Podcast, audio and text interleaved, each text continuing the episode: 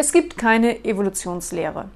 Nur eine Liste von Tieren, die von Chuck Norris die Erlaubnis bekommen haben, weiterzuleben.